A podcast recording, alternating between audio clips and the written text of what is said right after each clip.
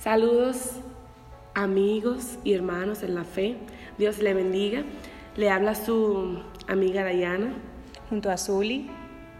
Estamos aquí en este día tan especial que el Señor ha creado para nosotros con el propósito de conversar acerca de quiénes somos. De eso hablaremos. Este tema de quiénes somos está titulado como identidad. Y ya que es algo cristiano, queremos hablar de nuestra identidad en Cristo. Vamos a dar respuesta a algunas preguntas, por ejemplo, ¿quién soy? ¿Cómo sabe alguien que no conoce a Jesús cuál es su identidad? ¿Cómo afectan las tendencias actuales a la identidad de las personas? Además, estaremos dando algunas recomendaciones de cómo identificarnos, cómo definir nuestra identidad. En Cristo. Amén. Y la primera pregunta es muy sencilla y su respuesta aún más.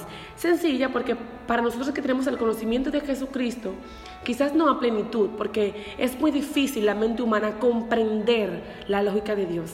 Sin embargo, a través de la palabra podemos darle respuesta a esta pregunta de ¿quién soy yo, Zuli? Y la respuesta es simple. Nuestra identidad es lo que Jesús dicta que somos. Incluso el Espíritu Santo da testimonio de quiénes somos.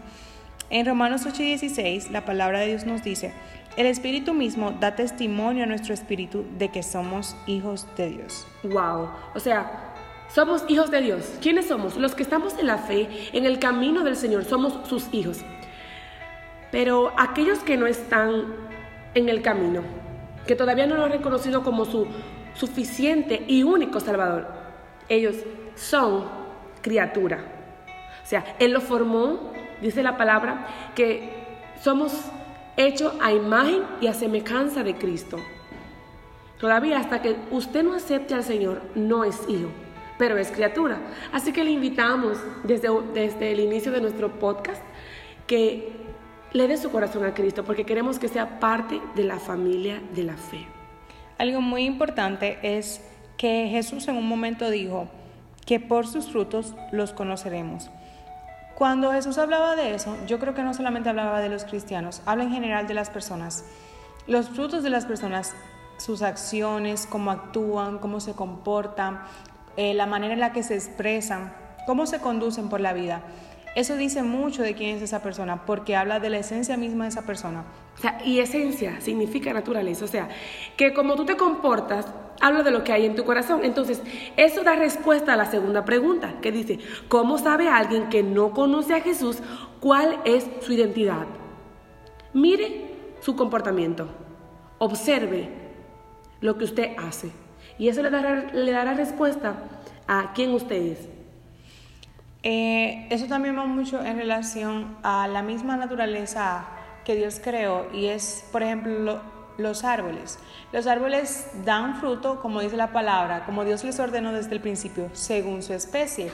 La vid da uvas, porque esa es la esencia misma de ella. Entonces, asimismo, nosotros, cuando somos hijos de Dios, nosotros damos un fruto que va de acuerdo a cómo es Dios, a la esencia de Dios. O sea que nuestros frutos deben de ser santos, porque Dios es santo. Nuestra esencia misma debe de ser de, de de alguien que ya ha sido santificado. Entonces nuestros frutos deben de ser buenos. Por ende, los hijos de Dios damos buenos frutos. Alguien que quizás no es hijo de Dios pueda que dé unos frutos distintos. Y por eso ustedes pueden reconocer quién son esas personas. Ah, también hay una parte en, en el libro de Juan su capítulo 1, versículo 11 y 12, que dice, a los suyos vino y los suyos no les recibieron, mas a todos los que les recibieron, a los que creen en su nombre, les dio potestad de ser hechos hijos de Dios. Los que aceptamos a Jesucristo como nuestro Salvador somos sus hijos, como dijimos al principio. ¿Saben qué? Es muy triste saber esta realidad que vivimos hoy día. Y es que muchísimas personas se le predica el Evangelio y no lo aceptan. Pero es que su conocimiento, su entendimiento está entenebrecido. Oramos y le invitamos a todos los hermanos que nos escuchan a orar por aquellas personas que todavía no se han encontrado con su creador, no se han encontrado con aquel que le da la identidad. Siempre llevamos a esa persona en oración, porque es necesario hacerlo. Entonces, Zuli, eh, gracias por esas respuestas que nos estás dando y todo eso. Entonces, vamos directamente a la tercera pregunta. ¿Cómo afectan las tendencias actuales a la identidad de las personas? Em, de manera muy notable hemos visto que muchos jóvenes, adolescentes, incluso mujeres y hombres, se han definido a partir de lo que ven en redes sociales, de lo que ven en medios de comunicación, de lo que ven en la televisión, en el cine, en la música, lo que escuchan. Y es que se dejan llevar por la moda. Eh, eso, ese pensamiento contemporáneo de no hay una verdad, todo es relativo, de lo bueno es malo, lo malo es bueno, pues hace que las personas se desvíen de su esencia, de lo que realmente son. Y esas personas se dejan confundir por seguir artistas, influencers, celebridades y demás personas famosas, porque muchas veces queremos ser como ellos y nos convertimos en copias. Y sabes qué, perdón que te interrumpa, recurrimos a eso, Soli, es porque a veces nos sentimos rechazados y queremos ser aceptados. Y que no nos tome por sorpresa si en algún momento nosotros también caemos en eso. Te lo digo porque en ciertas ocasiones me he visto también siguiendo personalidades. Porque uno quiere la aprobación de otros quizás, o me quiero sentir bien de esta manera, o esto es lo que está de moda, quiero pertenecer al grupo. Pero qué fallo cuando caemos en eso. Qué fallo cuando no nos... Eh, centramos en lo que Jesús quiere que seamos nosotros.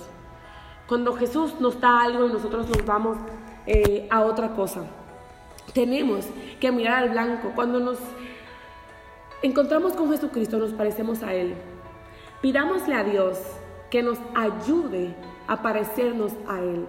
Y no es que estemos condenando a nadie, no, porque como le digo, muchísimas veces nosotros nos podemos encontrar también ese zapato, queriendo ser como otro es.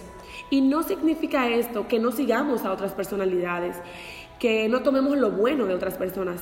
Porque el mismo Pablo decía, ser imitadores de mí como yo lo sé de Cristo. Amén. Pero hay que enfocar a quién, a quién estamos mirando, qué estamos mirando, porque eso puede desenfocarnos. Exactamente. ¿Está esta persona que estoy siguiendo yo mostrando el fruto del Espíritu Santo? Si no es así, mejor rechacemos eso. Rechacémoslo, porque podríamos entristecer al Espíritu Santo. Y algo que se nota mucho cuando uno trata de imitar a otra persona es que uno no está valorando, uno no está amando lo que Dios hizo de uno. Uno no está amando la creación de Dios. Dios se esmeró haciendo al ser humano. Fíjate que Él dijo, todo lo que se hizo en, en el huerto del Edén, allí en el Génesis, Él dijo, hágase. Pero cuando Él vio el momento de hacer el hombre, Él dijo, hagamos y tomó del polvo de la tierra y sopló aliento de vida. Entonces, no es simple y llanamente que él hizo algo de lo que partió de su boca, no, él se dedicó a hacerlo. Su obra maravillosa. Su obra divina por excelencia. Entonces, cuando nosotros queremos imitar a otros, estamos diciendo como que no, Dios, yo no, no, acepto eso que tú hiciste. Eso que tú hiciste no es suficientemente bueno para yo conformarme con eso. No, quiero ser como otra de tus creaciones. Y eso es como convertirnos en una copia cuando Él nos dio un diseño para nosotros, cuando tenemos la oportunidad de ser original, genuinos, auténticos. Y Él nos dio este diseño tan increíble porque cada uno de nosotros con nuestros dones, nuestras cualidades distintas, somos valiosos. Y de alguna manera rechazamos ese diseño original que Él hizo de nosotros para copiar algo que nunca vamos a poder igualar, porque ya lo que Dios hizo, cada cosa fue única.